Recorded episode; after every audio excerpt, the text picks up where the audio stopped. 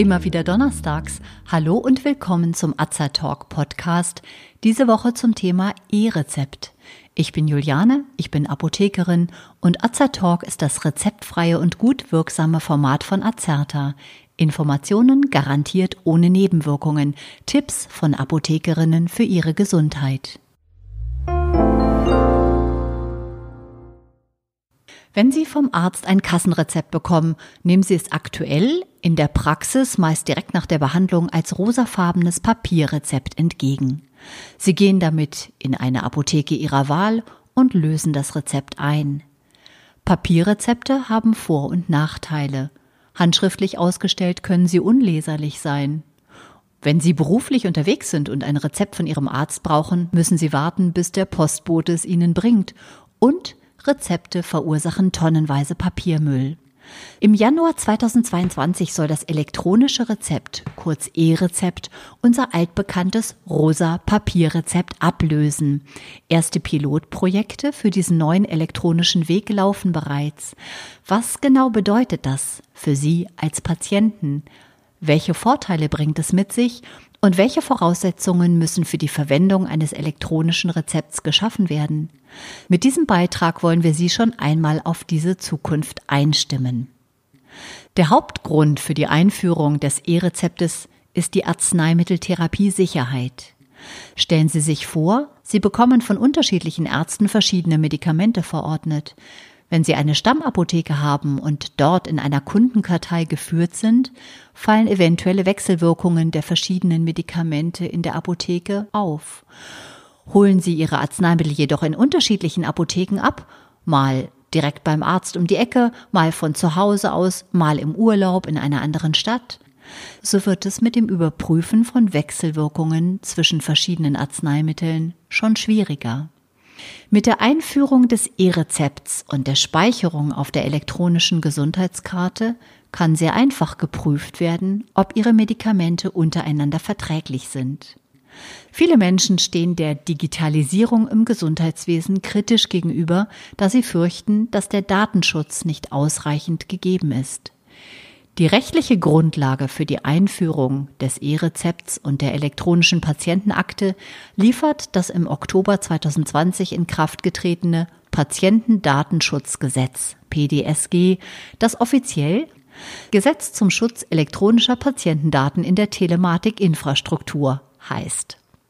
Das Gesetz sieht vor, dass ab Januar 2022 die Nutzung eines E-Rezepts bei der Verordnung von apothekenpflichtigen Arzneimitteln für gesetzlich Versicherte flächendeckend in ganz Deutschland verpflichtend ist.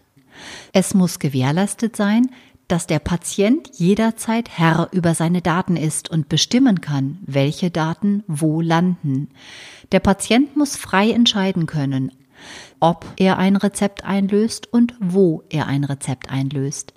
Die freie Wahl der Apotheke muss bestehen bleiben, um zu verhindern, dass Rezepte vermakelt werden. Niemand darf ein finanzielles Interesse an der Übermittlung von Rezepten haben.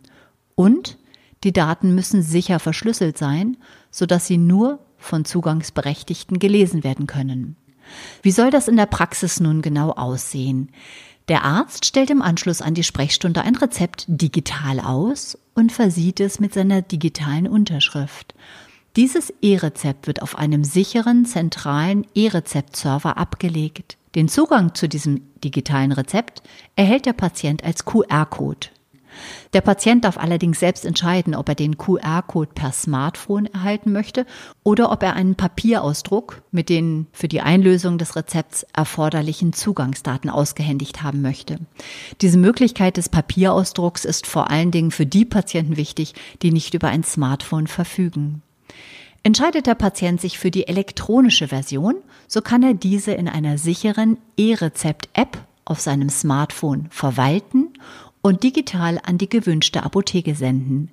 Das Rezept vorab zu senden hat den großen Vorteil, dass die Apotheke das Mittel bestellen kann, wenn sie es nicht vorrätig hat. In der Regel ist es dann in wenigen Stunden abholbereit oder es wird dem Patienten nach Hause geliefert, wobei eine Beratungsmöglichkeit natürlich nicht fehlen darf. Natürlich kann man auch weiterhin persönlich in die Apotheke vor Ort gehen. Dort zeigt der Kunde den QR-Code vor, entweder in der Handy-App oder in Papierform. Die Apotheke scannt die Daten ein, greift damit elektronisch auf den E-Rezept-Server zu und gibt das verordnete Medikament ab. Pro verschreibungspflichtigen Medikament muss ein E-Rezept ausgestellt werden. Es werden also nicht mehr mehrere Arzneimittel auf einem Rezept abgebildet, wie beim Papierrezept. Auf einem Ausdruck können bis zu fünf QR-Codes, also fünf E-Rezepte, dargestellt werden. Die Abrechnung des E-Rezepts für gesetzlich Versicherte erfolgt wie bisher zwischen Apotheken und Krankenkassen.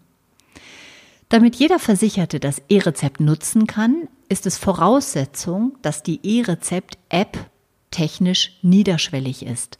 Das bedeutet, dass sie sehr einfach zu verstehen ist und auch einfach zu bedienen. Sie muss außerdem selbstverständlich kostenlos, diskriminierungsfrei und bundeseinheitlich angeboten werden. Die App darf weder Werbung enthalten oder Vorteile gewähren, noch darf sie zur Bildung eines Patientenprofils durch Dritte herangezogen werden können. Wir sagten es schon, niemand darf sich an Gesundheitsdaten bereichern. Aktuell arbeiten unter anderem der Deutsche Apothekerverband, der DAV, gemeinsam mit anderen Institutionen wie beispielsweise der Bundesärztekammer und dem Spitzenverband der gesetzlichen Krankenversicherungen an der Entwicklung einer solchen App. Ob es nun eine offizielle App oder eventuell mehrere Drittanbieter-Apps geben wird, ist noch nicht abschließend geklärt. Die E-Rezept-App soll neben der Verwaltung aktuell ausgestellter Rezepte auch weitere Funktionen haben. So wird man bereits eingelöste Rezepte einsehen können oder aktuelle Rezepte an Angehörige oder Freunde per E-Mail oder Messenger-Dienst weiterleiten können, damit diese die verordneten Medikamente für einen in der Apotheke abholen können.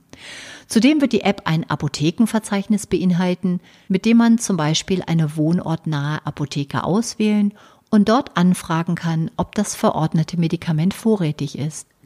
Die Apotheke kann dann mitteilen, ob das Arzneimittel verfügbar ist oder bis wann es bestellt werden kann. In der App kann eine bestimmte Apotheke auch als Stammapotheke gespeichert werden.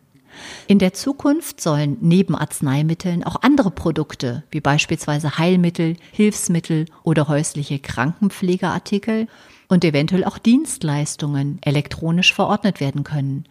Auch für Privatversicherte soll es die Möglichkeit der E-Rezeptnutzung geben. Die Digitalisierung des grünen Rezepts für freiverkäufliche Medikamente und des Betäubungsmittelrezepts für Arzneimittel, die unter das Betäubungsmittelgesetz fallen, ist ebenfalls in Planung. Hauptziele sind also, wie bereits gesagt, eine Erhöhung der Arzneimitteltherapie-Sicherheit, eine Vereinfachung von Abläufen in der Arztpraxis und in der Apotheke und die Vermeidung einer Zettelwirtschaft. Unleserliche Papierrezepte gehören der Vergangenheit an. Zeit und Wege können gespart werden. Auch kann man sich in einer Videosprechstunde von seinem Arzt online beraten lassen und wird dann sein Rezept in elektronischer Form erhalten.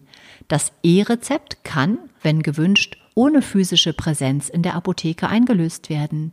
Der Botendienst der Apotheke bringt das Arzneimittel zur Haustür des Patienten, der seine Beratung zum Medikament auch über einen Videochat erhalten kann.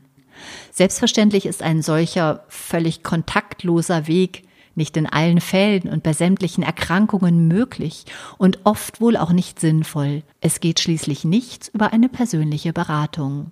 Hören Sie passend zum Thema Digitalisierung im Gesundheitswesen auch unseren Podcast-Beitrag Die elektronische Patientenakte. Ab Juli 2021 soll es bereits möglich sein, die E-Rezept-App zu nutzen. Wir hoffen, wir haben mit unserer Podcast-Episode dazu beigetragen, dass Sie dieser Entwicklung interessiert und offen entgegenblicken. Im Prinzip, muss man ganz ehrlich sagen, ist das E-Rezept nichts grundlegend Neues, sondern einfach nur eine Weiterentwicklung des bisherigen Papierrezepts. Wenn Sie sich für uns oder für unsere Fortbildungsvideos interessieren, besuchen Sie uns gerne auf azerta.de oder hören Sie unseren Beitrag Wir sind Azertalk. Wir weisen darauf hin, dass dieser Podcast-Beitrag kein Ersatz für eine persönliche Beratung bei einem Arzt oder einem Apotheker darstellt, dass er keine Therapie ersetzt und lediglich der Information dient. Thematisch erhebt der Beitrag keinen Anspruch auf Vollständigkeit. Vielen Dank fürs Zuhören, empfehlen Sie uns gerne weiter und bis zum nächsten Donnerstag. Bleiben Sie gesund und informiert.